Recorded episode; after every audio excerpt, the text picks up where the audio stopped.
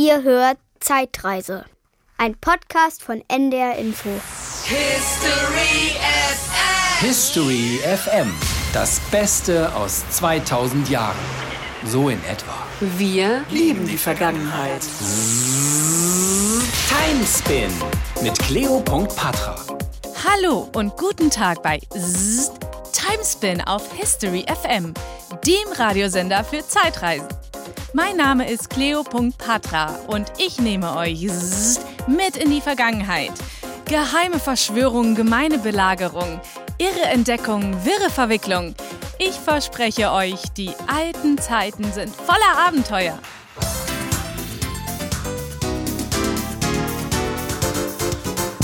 Heute haben wir wieder einen Knaller für euch. Ich sage nur ein Wort. Napoleon. J'en vois que courant ici. Il faut qu'il soit là-bas avant que le tsar ne s'aperçoive de ce qui s'est passé en Espagne.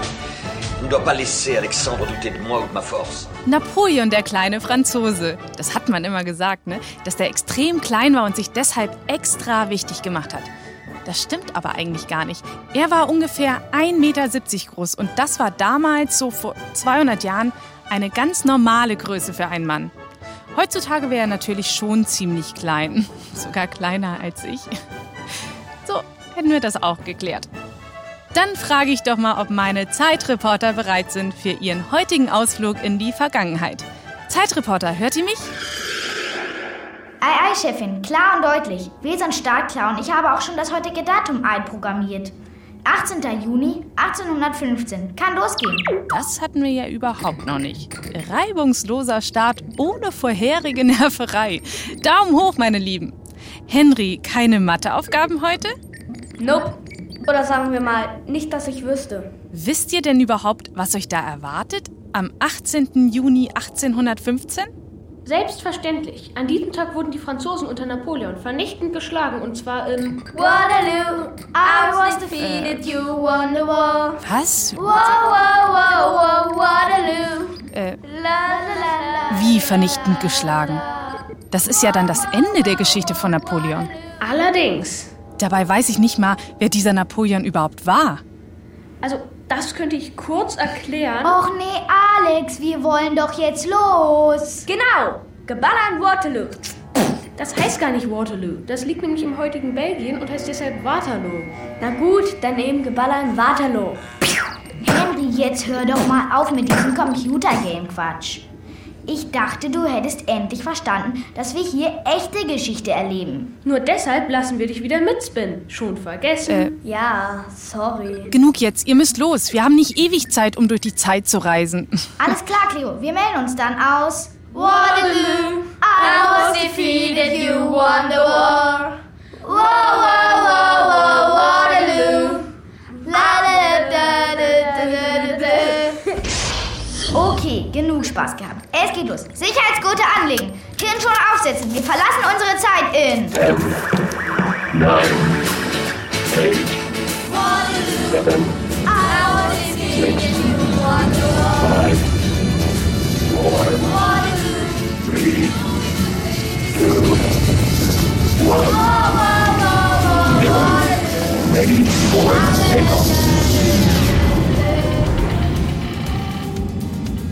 Gut, dass die einen Job als Zeitreporter haben. Als Sänger, hm, ich weiß ja nicht. Und ich weiß auch nicht, wer eigentlich Napoleon war. Abgesehen von diesem Fun Fact mit der Größe. Ist ein bisschen peinlich als Moderatorin bei History FM. Aber wozu habe ich Gusi Rexa? Gusilein, sag doch mal schnell, wer eigentlich Napoleon war. Äh, Bei dem ganzen Gesinge habe ich mal wieder den richtigen Befehl vergessen. Okay, let's go. Hi Gusi. Hallo. Wer war eigentlich Napoleon? Meinst du Napoleon den Ersten? Äh, äh, äh, also, äh, oh Mann, da erwischst du mich gerade echt auf dem völlig falschen Fuß. Gab's denn mehrere Napoleons? Ja, es gab den erwähnten Napoleon Bonaparte den Ersten, auch einen unwichtigen Zweiten und Napoleon den Dritten. Der war immerhin Staatspräsident und Kaiser von Frankreich. Huch? Also der, den ich meine, der war auch Kaiser von Frankreich. Dann meinst du Napoleon Bonaparte den Ersten? der war ein französischer General, Diktator und, wie du anscheinend schon wusstest, Kaiser von Frankreich. Mhm. Geboren wurde Napoleon 1769 auf der Mittelmeerinsel Korsika. Seine Eltern gehörten dem niederen Adel an. Sie schickten ihren Sohn, als er gerade mal neun Jahre alt war, auf das französische Festland. Was? Dort ging er als Soldat zur französischen Armee, stieg immer weiter auf und wurde später sogar General. Okay. Allerdings hat ihm das auch Usi, nicht stopp. so viel ge Vielen Dank, das reicht erstmal bis hierhin. So viel auf einmal kann ich mir gar nicht merken. Und außerdem kommt auch gleich Professor Thorsten Logge von der Uni Hamburg. Mit dem kann ich das ja auch alles besprechen. Hm, wo bleibt denn der eigentlich? Ach, hallo Professor. Gerade dachte ich schon, Sie hätten uns vergessen. Moin. Hi. Setzen Sie sich doch und wir können auch gleich anfangen. Sie wissen ja sicher noch, dass es bei uns heute um Napoleon geht. Also Napoleon der Erste, wie ich eben gerade von unserer Alleswisserin Gusi erfahren habe. Oder soll ich lieber sagen, Allesbesserwisserin? ähm, und diesen Napoleon scheint ja heute sogar noch jeder zu kennen. Aber warum ist das eigentlich so? Napoleon hat ganz viele tolle Reformen angeschoben. Also in Frankreich selbst gab es ja von der Französischen Revolution diese großen Forderungen Freiheit, Gleichheit, Brüderlichkeit. Und die ersten beiden, die hat er im Grunde genommen zu Gesetz werden lassen. Mit einem bürgerlichen Gesetzbuch, das bis heute Code Napoleon genannt wird, das wir also bis heute noch kennen und das bis heute noch gültig ist in vielen Ländern. In Frankreich sowieso, aber nicht nur da. Die Franzosen sind unter Napoleon ja fast überall in Europa im Krieg gewesen, haben auch viele Länder besetzt. Und in der Zeit ist dieses Gesetz und sind viele Ideen der Franzosen dann auch anderswo gültig geworden. Auch hier in Norddeutschland zum Beispiel. Das muss man sich mal vorstellen. Das ist ja über 200 Jahre alt dann. Mm, Absolut. Und das ist ja nicht nur das Einzige. Die Wirtschaftsordnung ist ganz neu entstanden. Man hat ganz viele neue Dinge eingerichtet, die in der Form noch nie da waren, wie eine Zentralbank, die sich um Geldpolitik kümmern kann. Oder auch Bildungsreformen gab es. Schulen wurden ganz neu eingerichtet und die Lehrer wurden endlich mal angemessen ausgebildet. Das war auch sehr wichtig. Und all diese Ideen, die verbreiten sich dann halt in Europa und weltweit. Und auch in dem, was wir heute als Deutschland kennen, hat das zu ganz vielen Modernisierungen geführt. Das waren ja alles früher so Fürstenstaaten. Es gab ganz viele deutsche Staaten. Nicht so wie heute ein großes deutsches Land, sondern ganz viele Staaten, die so zusammengefügt waren. Und überall, wo die Franzosen waren, hat im Grunde genommen Napoleon haben die Franzosen dafür gesorgt, dass sich Gesetze modernisierten, die Gesellschaft modernisierte. Das war eine ganz, ganz große Änderung zu dem, was vorher war. Also ein ganz großer Schritt nach vorne eigentlich. Absolut, ja. Was man natürlich nicht vergessen darf, naja, unter Napoleon gab es auch echt viel Krieg, ne? Und da ist sehr, sehr viel Leid auch in die Welt gekommen. Okay. Also ich meine, unter der Besatzung zum Beispiel von Ländern oder von Städten, da haben Menschen gehungert. Krieg ist nie gut und im Krieg sterben natürlich auch viele Leute und auch die Bevölkerung in den besetzten Gebieten hat natürlich schon sehr gelitten. Huch? Oh, Entschuldigung, ich müsste hier mal schnell sauber machen. Was?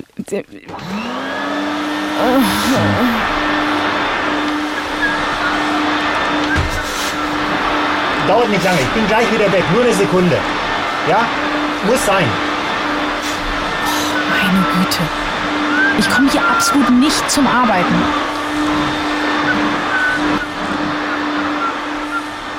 Jetzt aber.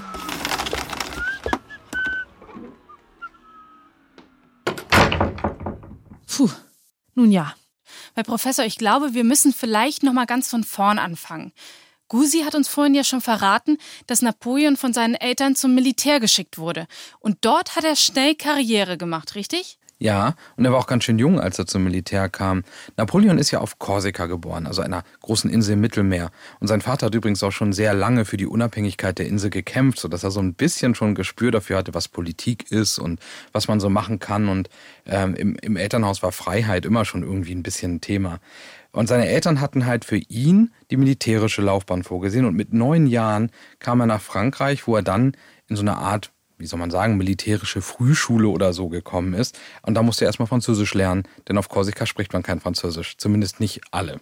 Achso. 1784 ist er dann nach Paris gewechselt, an eine wirklich bedeutende Militärschule. Und da wurde er für den Einsatz an der Artillerie ausgebildet. Also das sind die Leute, die mit großen Kanonen schießen und die ziemlich gut rechnen müssen, um zu schauen, wie fliegt denn jetzt so eine Kugel eigentlich. Und Napoleon war ziemlich gut in Mathematik, auch in Geschichte, Latein war nicht so sein Ding. Ähm, Naja, und da hat er halt nach nur einem Jahr die Schule vorzeitig abgeschlossen und ist dann 1786 als Offizier in den Militärdienst aufgenommen worden. Und im Militärdienst war er auch, als die Französische Revolution ausgebrochen ist. Ja, Französische Revolution, darüber haben wir ja in einer anderen Folge schon gesprochen. Die gibt es ja auch hier im Podcast. Aber was hatte er denn für eine Bedeutung in der Französischen Revolution?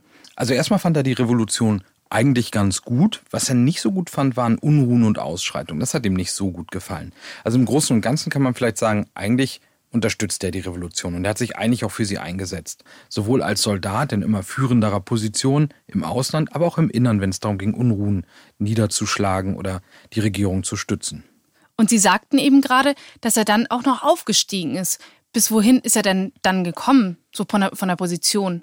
Oh, es lief eigentlich ziemlich gut für ihn. Also er ist ähm, nach und nach im Rang immer weiter höher gekommen, konnte also immer mehr Truppen befehligen und hatte immer mehr Einfluss. Äh, und irgendwann hat er sogar einen Oberbefehl bekommen, nämlich im sogenannten Italienfeldzug. Da hat er eine ganze Armee angeführt, die nach Italien gezogen ist, um für die französischen Ideen zu kämpfen. Und kurz darauf ist er sogar mit einer weiteren großen Armee bis nach Ägypten gezogen und hat dort Krieg geführt. Mhm. Und er war weitgehend erfolgreich. Also im Grunde genommen war ein großer Militär, wurde auch ein sehr erfolgreicher Soldat und die Menschen haben ihn dafür sehr gefeiert in Frankreich. Selbst dann, wenn er mal nicht so erfolgreich war, in Paris ist er eigentlich immer sehr positiv aufgenommen worden. Mhm. Nachdem er zurückgekommen ist nach Paris zum Beispiel vom großen Ägyptenzug, da hat er es sogar geschafft, bis zum ersten Konsul in der Politik aufzusteigen. Was ist denn ein erster Konsul?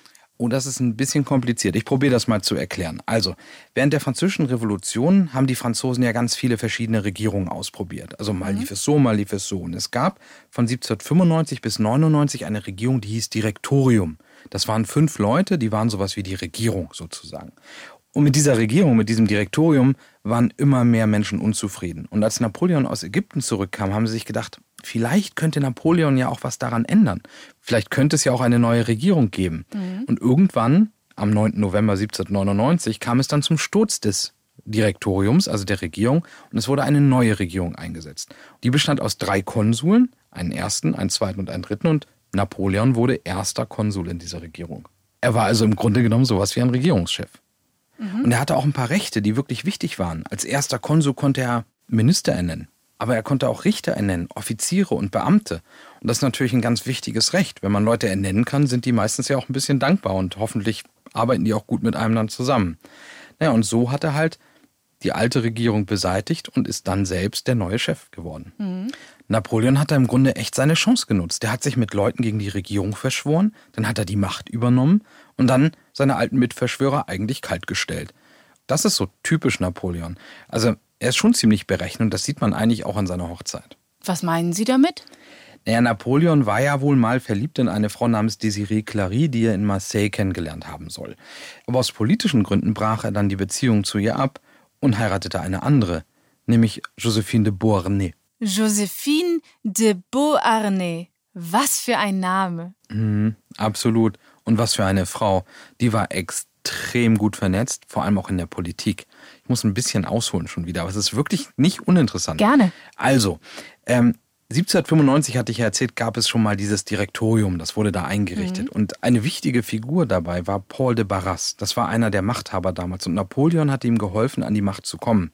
Josephine war die Geliebte von Paul de Barras damals. Die war Witwe. Ihr Mann ist in der Französischen Revolution irgendwann mal hingerichtet worden. So, okay. ist alles sehr kompliziert, sind auch sehr viele Namen. Trotzdem. Ähm, Napoleon macht also was? Er geht jetzt dorthin. Er befreundet sich im Grunde mit dem neuen Machthaber, dem neuen Regierungschef und er kommt zusammen mit Josephine und die war super gut vernetzt in der Pariser Gesellschaft die kannte alle. Die war super modern, die wusste, was man anzieht, die wusste, wie man sich einrichtet und alle fanden die irgendwie toll. Und damit hatte er gleich zwei Fliegen mit einer Klappe geschlagen. In die Politik reinzukommen und in die Gesellschaft reinzukommen. Und das ging nur über Josephine so gut. Also, das klingt ja, als ob Josephine so eine Art It-Girl zu der Zeit war. Naja, so würden das Historiker vielleicht jetzt nicht ausdrücken. Den Begriff gab es ja damals auch noch nicht. Ja, ja, klar. Ihr hättet da sicher einen Fachbegriff. Mhm. Egal, ich gucke einfach mal in meiner Histogram-App, ob ich die gute Josie da finde. Mal sehen. Josie.fine. Nee, das ist sie nicht. Das kann die nicht. Nee, das ist es nicht. Super Josie. Auch nicht. Ah, das wird sie sein.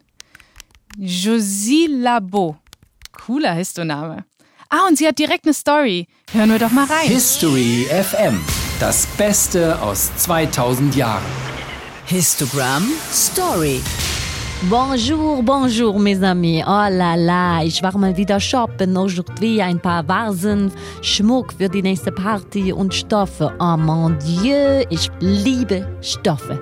Vor allem bestickte Seide. Bien sûr, das ist alles viel zu teuer, ja. Aber mein geliebter Napoleon ist ja so großzügig. Oh, er lässt mich unser schönes Schloss einrichten, wie ich will. Und es soll doch aller Mord sein. Luxus. Das ist mein Stil. Und meine Follower erwarten schließlich, dass ich immer das Neueste präsentiere. Meine letzte Kreation. Ein Sessel mit Lehnen wie Schwanenhälse. Mein Entwurf von den besten Handwerkern gebaut. Très, très chic.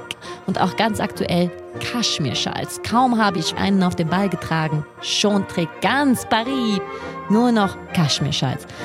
Ach, mes amis, so weich. Oh. Und ein letzter Tipp noch von mir für euch. Der letzte Schrei, La Dernière Cri, das Must-Have der Saison, der antike Lucca. Stellt euch vor, da würde in Italien eine vom Vulkan verschüttete Stadt ausgegraben, Pompeii oder so, ähnlich. Ja? Ihr werdet sehen, das antike Design wird Frankreich erobern. So, jetzt muss ich aber los mon petit Chou treffen. Ah, den süßen Napoleon. Heute gehen wir zusammen shoppen. Ah, bestimmt fallen da ein paar Juwelen für mich ab. A bientôt, mes amis. A bientôt, a bientôt. History FM. History FM. Wir lieben die Vergangenheit. Boah, krass. Die hört sich ja an wie so ein richtig abgefahrenes It-Girl von damals. Aber nochmal zurück zur Politik und zurück zu Napoleon dem Ersten. Mhm. Also Napoleon der Erste, das hört sich ja eigentlich eher so an wie so ein König. Aber Professor, Sie sagten, dass er Konsul war. Also steht das eins dann für Napoleon erster Konsul? Mhm. Nee, nee, das steht schon noch für was anderes. Da muss ich ein bisschen was erklären. Also, Napoleon ist zum ersten Konsul gewählt und er ist extrem erfolgreich erstmal. Mhm. Also da laufen die Sachen richtig gut. Innenpolitik läuft. Und Frankreich war ja damals im Krieg gegen viele europäische Mächte und Napoleon ist es dann echt gelungen, relativ schnell hintereinander Frieden zu schließen und auch militärische Erfolge zu erzielen. Also im Grunde genommen hat er sehr, sehr schnell sehr, sehr viel erreicht und man war auch sehr zufrieden mit ihm und er wurde auch immer beliebter. Und nach ganz kurzer Zeit haben die Franzosen dann eine Volksabstimmung gemacht und sich überlegt, Mensch, der kann doch auch auf Lebenszeit Konsul sein und nicht nur für zehn Jahre. Und kurz darauf haben sie noch eine Volksabstimmung gemacht und haben gesagt, eigentlich möchten wir, dass du unser Kaiser wirst. Und die Eins steht eigentlich für Kaiser, also Napoleon der Erste, Kaiser der Franzosen. Also er wurde erstmal Konsul und dann wurde er Kaiser, auch wenn wir gar keine Monarchie mehr haben? Ja, das war eben nicht so wirklich wie die alten Monarchien, die wir kennen. Da wurde man ja von Gottes Gnaden zum König dann gekrönt oder man war eben äh, auch vom Papst gekrönt worden zum Kaiser. Das ist hier ganz anders. Napoleon macht etwas eigentlich Unverschämtes. Der krönt sich nämlich selbst. So. Er setzt sich selbst die Krone auf und er nennt sich selbst zum Kaiser der Franzosen und seine Frau krönt er auch. Ah, und das war am 2. Dezember 1804. Genau, an diesem Tag findet in der Pariser Kathedrale Notre Dame Napoleons Selbstkrönung zum Kaiser statt. Cleo, wir müssen mal kurz unterbrechen. Okay. Henry ist im Time Channel und er will mit dir reden. Er klingt aufgeregt. Cleo, hörst du mich? Ja, alles gut bei euch? Warum bist du im Time Channel? Also, ähm, möglicherweise gibt es ein klitzekleines Problemchen. Oh nein, nicht schon wieder ein Problem. Was ist denn jetzt los? Folgendes. Taylor und Alex wollten sich unbedingt diese Krönungsparty in der riesigen Kirche mitten in Paris angucken. Was? Ich wollte sie noch aufhalten, aber dann... Halt, stopp. Wieso denn Krönungsparty? Ihr solltet doch zur Schlacht von Waterloo spinnen. Ja, ich habe mich auch gewundert. Waterloo ist ja 300 Kilometer von Paris entfernt. Ja? Und die sind ja wohl auch nicht direkt nach der Krönung in die Schlacht gezogen. Also, glaube ich jedenfalls nicht. Warte mal, was redest du da eigentlich? Die Krönung war 1804, also elf Jahre vor der Schlacht bei Waterloo. Irgendwas ist da ganz schön schief gelaufen bei euch. Sieh mal einer an. Taylor Superstar hat sich verprogrammiert. Oh Mann. Naja, wir sind jedenfalls jetzt in Paris und hier ist tierisch was los. Die Leute feiern voll ab hier. Glocken läuten, ein paar Kanonen haben sogar Freudenschüsse abgegeben. Und es ist saukalt. Hier liegt sogar Schnee. Was? Ich bin völlig falsch angezogen und habe mir einen Ast abgefroren. Wie jetzt? Ihr seid ausgestiegen? Gib mir sofort Taylor. Äh, das ist ja gerade das kleine Problem. Mm, sie ist nicht hier. Was? Hä? Warum nicht? Wo ist sie? Und was ist mit Alex? Also, wir sind alle drei ausgestiegen und ziemlich weit in die Kirche reingekommen. Notre Dame heißt sie und ist eine Kathedrale. Da hat Alex mal wieder einen schönen Vortrag abgeleiert. Okay. Die Kathedrale war super schön geschmückt und schon voller Leute. Taylor wollte da unbedingt rein. Aber am Eingang stand so ein Typ und wollte unsere Eintrittskarten sehen. Die hatten wir natürlich nicht.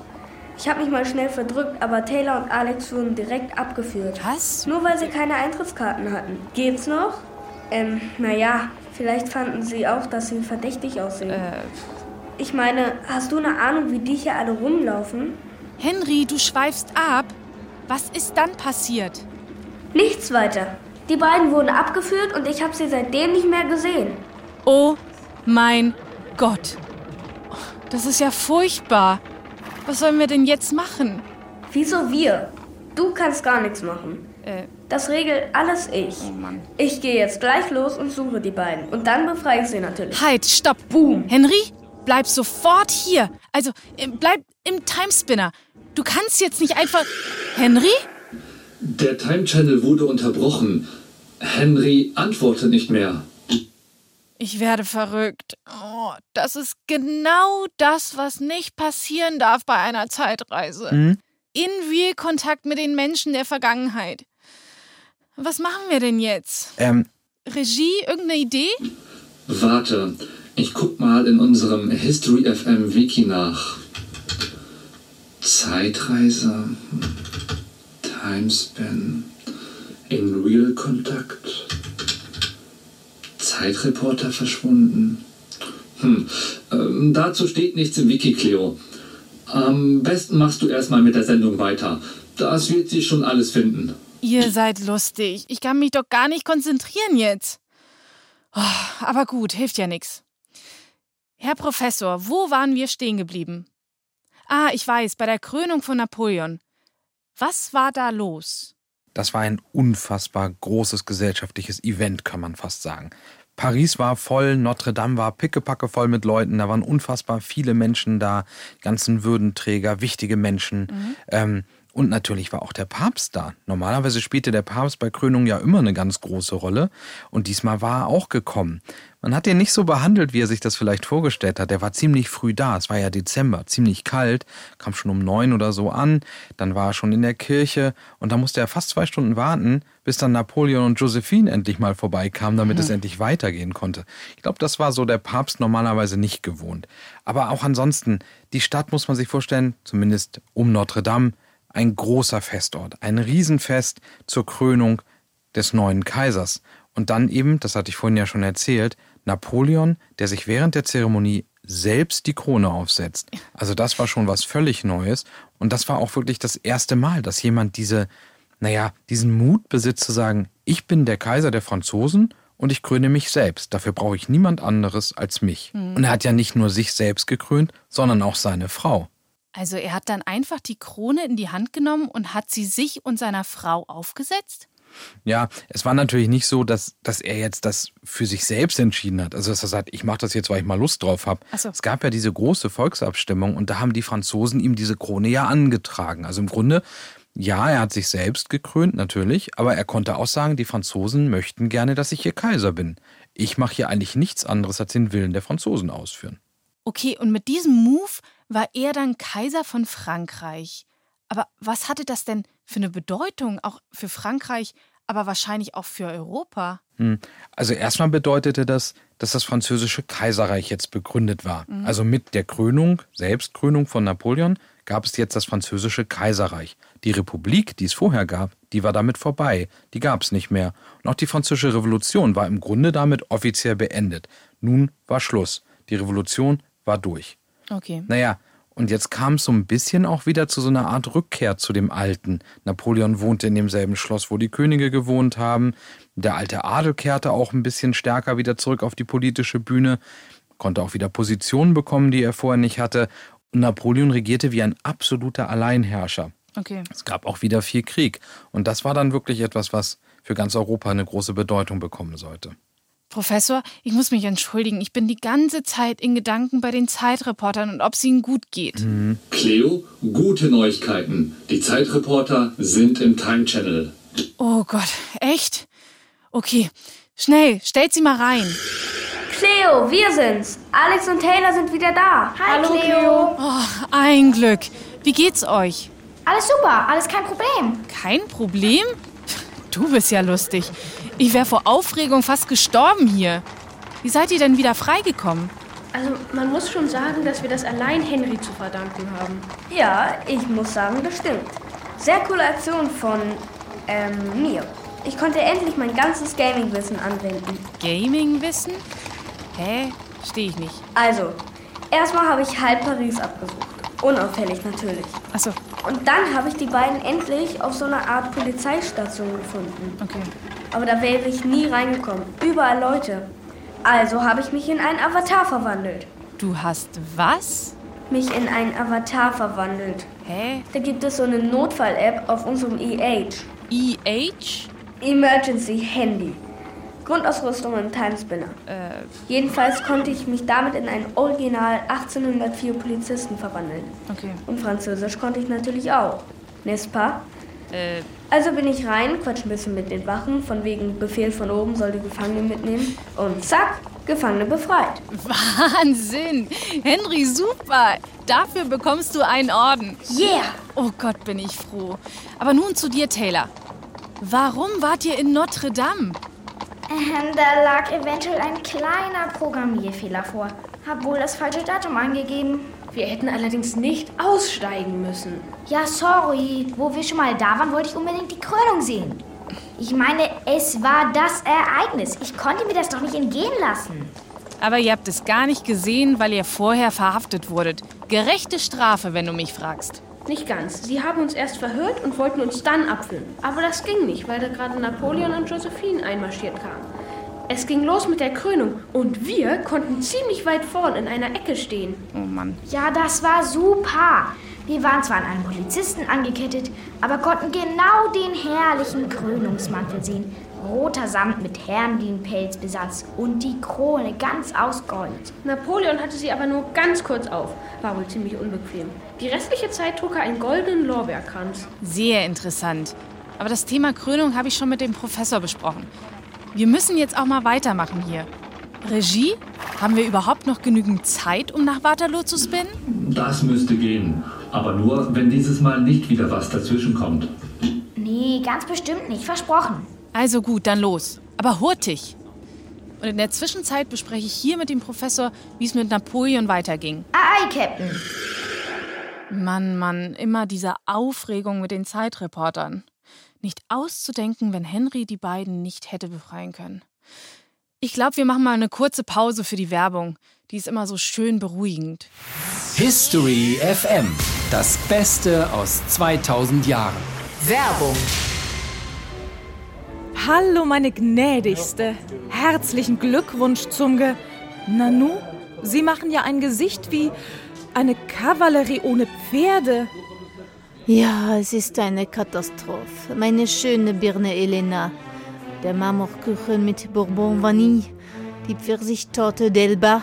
Die Köchin hat alles verbrannt. Die Gäste stehen schon auf dem Tapis, äh, auf der Matte.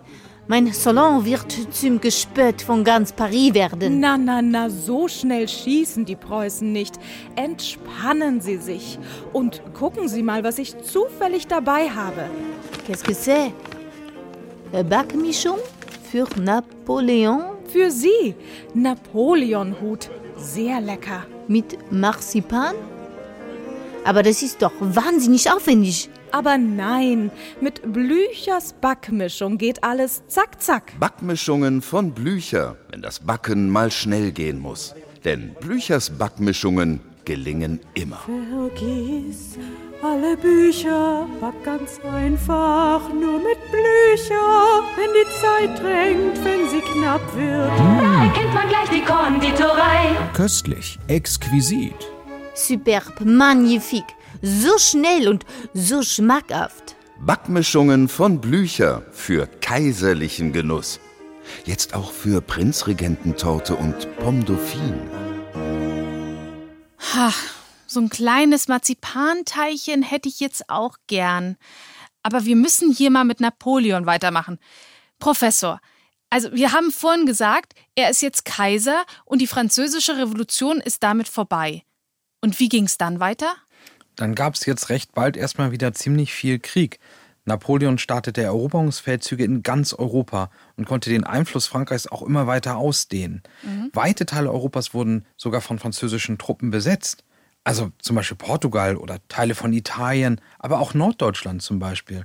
Da waren überall jetzt französische Besatzungstruppen und überall, wo sie waren, fingen sie auch an, Reformen stattfinden zu lassen, also Gesetze zu ändern, die Gesellschaft neu zu organisieren. Einige Länder wurden nicht besetzt, wie Spanien, aber die waren trotzdem von Frankreich abhängig. Man muss sich vorstellen, ganz Europa hatte irgendwie irgendwas mit Frankreich zu tun in diesen Jahren. Aber wenn er jetzt als Kaiser so ein Alleinherrscher geworden ist und wieder in den Krieg zieht, dann hat er doch diesen ganzen Fame von diesen guten Reformen eigentlich wieder kaputt gemacht. Ja, hm, das ist ja immer komplizierter, als man so auf den ersten Blick glaubt.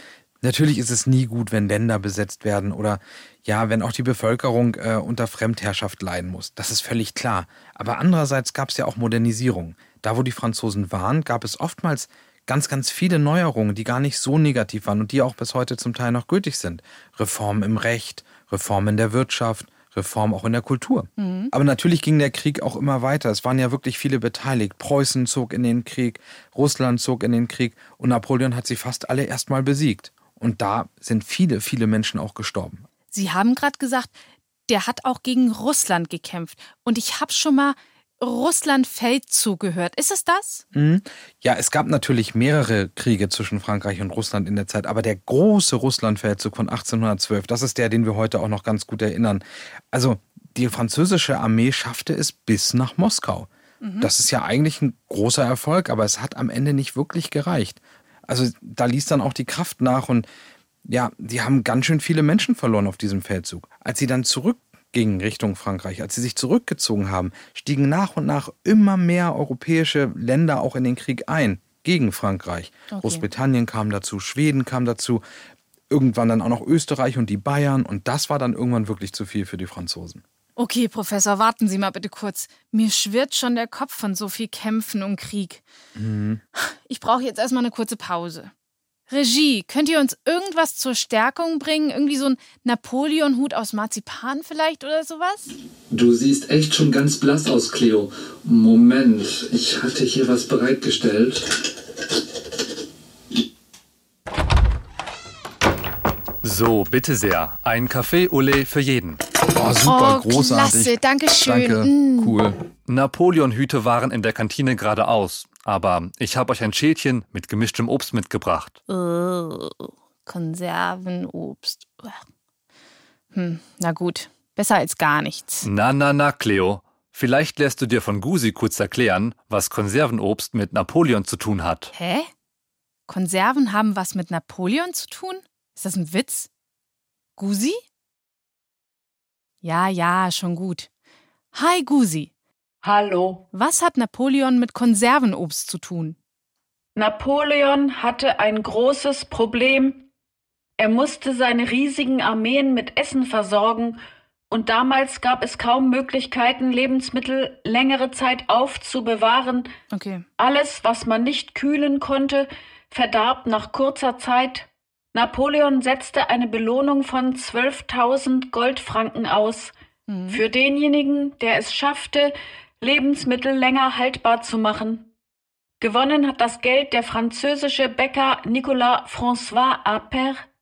Er sterilisierte die Lebensmittel durch Erhitzen in Glasflaschen.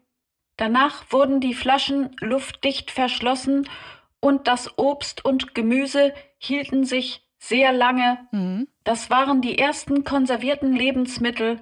Später wurden die Glasflaschen dann durch Dosen ersetzt. Das Prinzip war dasselbe, aber die Behälter konnten nicht so schnell kaputt gehen. Liebe Cleo, ja? du hast es eigentlich Napoleon zu verdanken, dass du jetzt Konservenobst essen kannst. Okay. Du magst bestimmt sehr gerne Ananas, Stopp, Litschi Gusi. und Also besonders froh bin ich über diese Erfindung im Moment echt nicht. Das Obst ist doch ziemlich matschig. Aber egal, zurück zur Geschichte. Wir haben über den Russlandfeldzug gesprochen. Mhm. Und was passierte dann? Also es gab ja viele Schlachten noch. Und Frankreich war die ganze Zeit ja jetzt schon auf dem Rückzug sozusagen. Und es kam aber noch zu einer wirklich sehr, sehr großen und bedeutenden Schlacht. Und das war im Oktober 1813 bei Leipzig. Eine riesige Schlacht. Ich kann sich gar nicht vorstellen. Hunderttausende Menschen, die da unterwegs waren. Und Frankreich wurde sehr, sehr, sehr vernichtend geschlagen in dieser Schlacht. Okay. Napoleon selbst konnte zwar noch entkommen, aber die Sieger aus dieser Schlacht, die haben ihn dann dazu gezwungen, dass er abdanken musste. Abdanken bedeutet, dass er dann gar kein Kaiser mehr war? Ja, ja, genau. Also die Siegermächte, also England, Preußen, Österreich und Russland, die wollten natürlich nicht, dass Napoleon noch weiter regiert. Also er wurde als Kaiser abgesetzt und sein Nachfolger wurde Ludwig der 18. Und in Frankreich selbst sollte er auch nicht bleiben. Er wurde dann verbannt auf die Mittelmeerinsel Elba. Und dann war er auf Elba, aber das ist doch nicht das Ende der Geschichte. Das stimmt.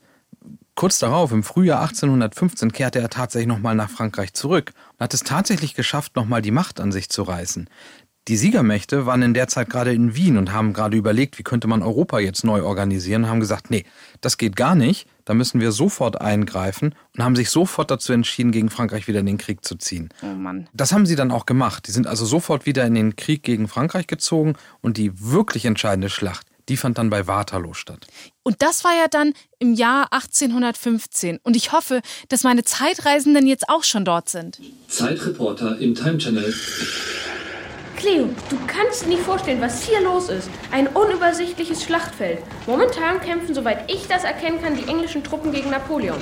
Die Preußen sind noch nicht zu sehen. Ja, Mann, endlich Action. Ich könnte mich wieder in einen Avatar verwandeln. Cool. Oh nein, das wird er bestimmt ab jetzt bei jeder neuen Station sagen. Nervig. Auf jeden Fall hat es hier geregnet. Alles steht unter Wasser. Überall ist Schlamm. Gerade kommen Pferde, die Kanonen ziehen. Aber die bleiben alle im Schlamm stecken und kommen nicht voran. Und überall liegen hier zerbrochene Rüstungen rum. Und kaputte Räder von Fuhrwerken, Helme und Musketen. Wahnsinn! Gerade ist sogar eine Kanonenkugel im Schlamm stecken geblieben. Oh Gott, seid bitte vorsichtig. Noch so einen Schock kann ich heute echt nicht verdauen. Also, die englischen Truppen unter Feldmarschall Wellington haben sich auf so eine Art Hügel formiert. Außerdem haben sie Gehöfte zu Festungen umgebaut. Äh, Ah, und jetzt greifen Napoleons Männer wieder an. Aber durch den Regen und Matsch kommen sie kaum voran. das klingt so aufregend.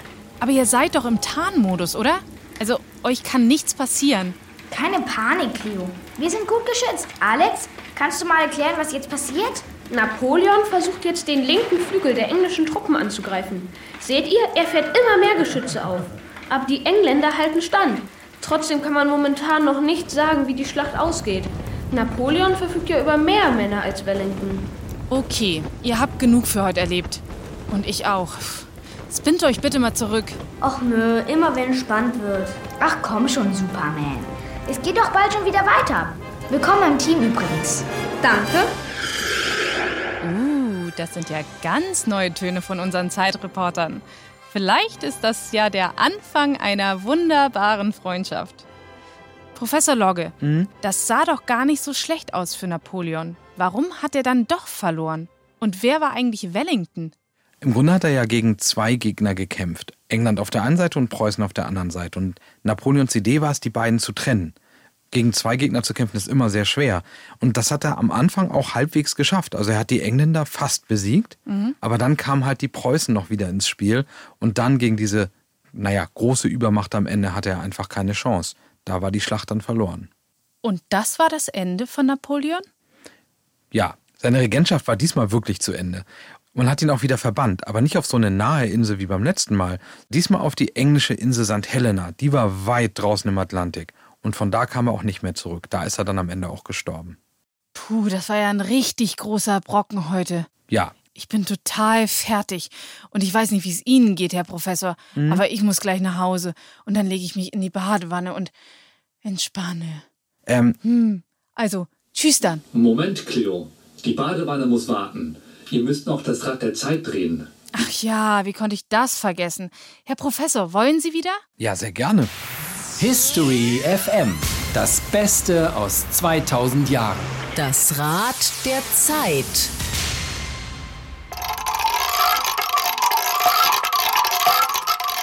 28. August 1963. Der 28. August 1963. Herr Professor Logge, das ist ein ziemlich krummes Datum und wenn ich ganz ehrlich bin, es klingelt gar nichts. Moment, ich gebe Ihnen einen Tipp. I have a dream. I have a dream? Äh, you have a dream? Sie haben einen Traum? Ah, Moment. Ah, ja, ich weiß. Diese Rede von Martin Luther King. Genau, am 28. August 1963 hat der schwarze Bürgerrechtler Martin Luther King seine berühmte Rede gehalten. Bei diesem großen Marsch auf Washington. Tolles Thema. Und endlich mal wieder 20. Jahrhundert. Das finde ich ja auch immer spannend. Für heute sind wir aber am Ende. Also mit der Sendung. Ich sage Tschüss und denkt immer daran. Timespin auf History FM bringt euch dahin, wo wirklich was los war. Ihr wisst schon. Geheime Verschwörungen, gemeine Belagerung, irre Entdeckungen, wirre Verwicklung. Danke an unseren Professor. Gerne. Und bis zum nächsten Mal. Eure Cleo. History FM. History FM. Das Beste aus 2000 Jahren. So in etwa. Wir lieben die Vergangenheit. Geschafft für heute.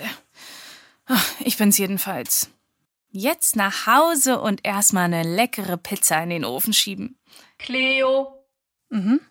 hast du nicht etwas Wichtiges vergessen? Ich?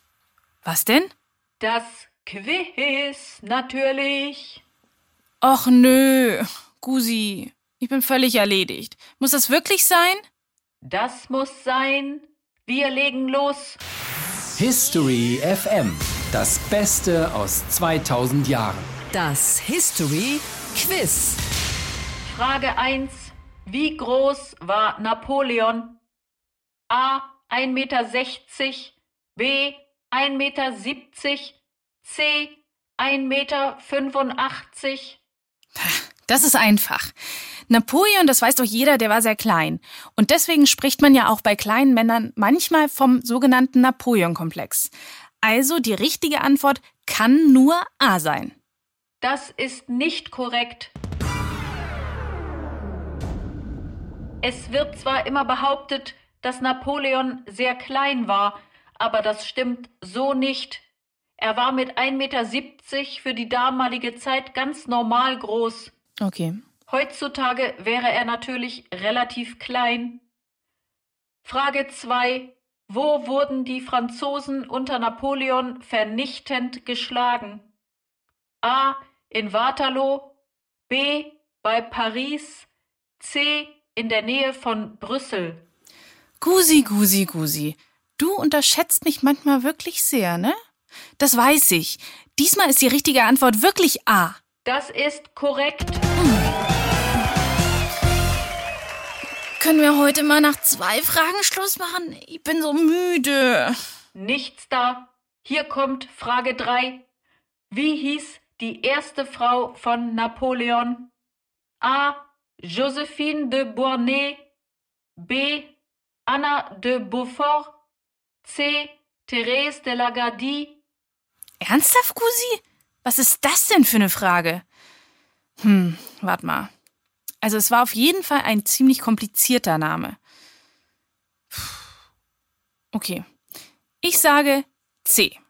Das ist nicht korrekt. Richtig ist schon wieder A. Oh Mann, das ist heute gar nicht gut für mich gelaufen. Da muss ich mir wohl meine eigene Sendung nochmal anhören. Das könnt ihr, liebe Hörerinnen und Hörer, übrigens auch tun. Und zwar auf unserer Seite ndr.de-mikado Zeitreise findet ihr diese Sendung und außerdem auch das History Quiz zum Mitraten. Ihr müsst übrigens ein paar mehr Fragen beantworten als ich. Und dann gibt es da noch den Zeitreise-Zeitstrahl zum Ausdrucken und Anmalen. Plus, jede Woche gibt es das Ziel unserer Zeitreporter als total schönes Bild, auch zum Ausdrucken. Das könnt ihr dann bei euch ins Kinderzimmer hängen oder in den Flur und immer selbst ergänzen mit weiteren Ereignissen. Guckt euch das unbedingt mal an auf ndr.de-mikado Zeitreise. Ich mache mich jetzt schnell auf den Weg zu meinem Sofa und meiner Pizza. Bis bald, eure Cleo.